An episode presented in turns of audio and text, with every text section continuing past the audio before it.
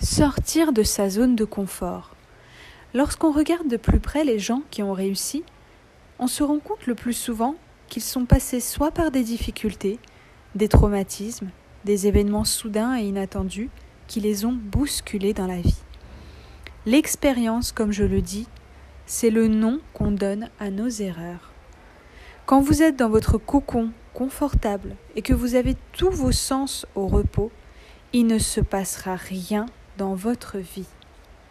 Parlons un petit peu de notre cerveau, qui est une machine incroyable. Notre cerveau crée en permanence des connexions neuronales pour nous aider à survivre. Exemple, vous déménagez dans une grande ville. Vous ne connaissez personne. Vous avez peur d'être seul et tout est nouveau pour vous.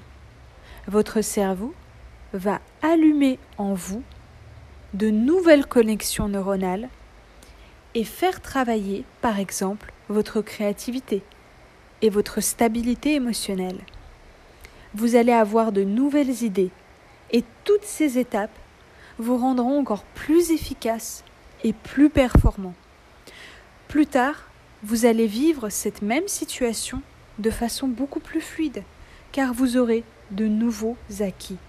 Vous allez donc passer d'une zone d'inconfort qui était votre déménagement à une zone de confort de nouveau. Cela veut dire qu'à chaque fois qu'on a une nouvelle expérience, elle finit toujours par se transformer en une zone de confort. Ce sera donc une flèche de plus à votre arc. Il y a des enfants qui ont absolument tout et qui ne font par exemple aucun effort, que ce soit à l'école ou ailleurs. Je ne fais bien évidemment aucune généralité, mais parle bien d'un cas précis où un enfant a tout mais ne fait rien. C'est un cas classique et les parents s'empressent souvent de donner en exemple un autre camarade qui aura beaucoup moins de chance, qui n'a pas ses parents ou qui n'a pas les mêmes moyens, mais qui lui se donne à fond. Pourquoi? Tout simplement parce que l'enfant qui reçoit absolument tout n'a besoin de fournir aucun effort pour avancer. Il est dans sa zone de confort qui est entretenue en permanence par ses parents.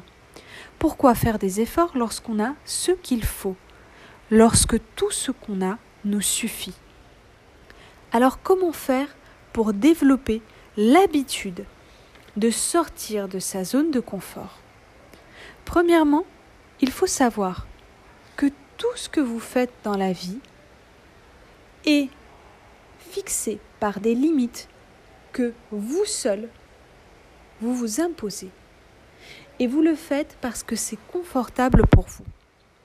Cela ressemble à une cage que vous auriez construite tout seul. La zone de confort, ce n'est pas quelque chose de positif, mais on a souvent l'impression qu'en sortir serait bien pire.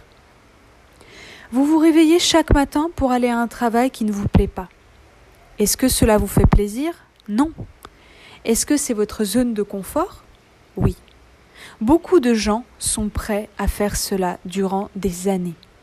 Puis, vous rentrez à la maison, vous regardez une série, vous vous faites plaisir en mangeant, vous sortez le vendredi soir pour oublier la semaine, vous vous plaignez que le week-end passe trop vite, le dimanche vous êtes déprimé et le lundi tout recommence.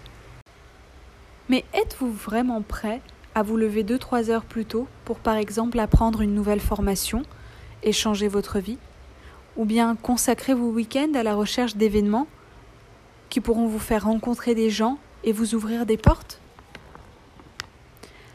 La troisième chose que vous pouvez faire, c'est adopter des habitudes contraignantes mais saines. Levez-vous plus tôt.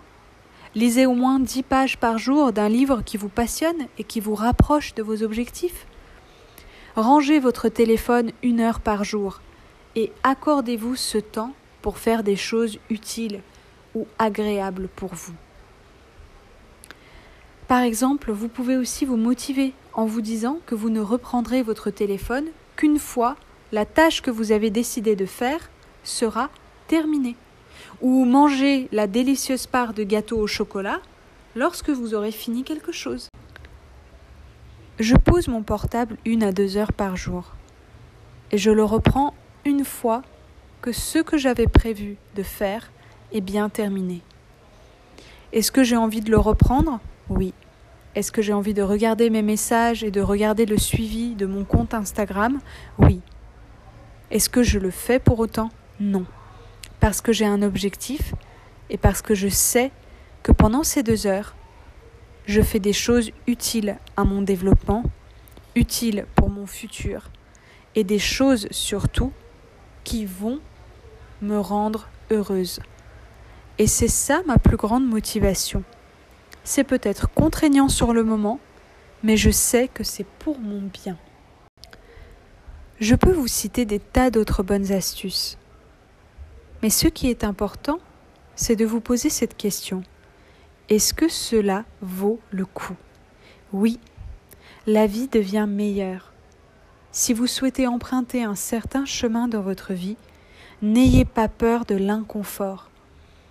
Il faut ressentir un certain combat intérieur pour qu'à la fin, vous soyez gagnant.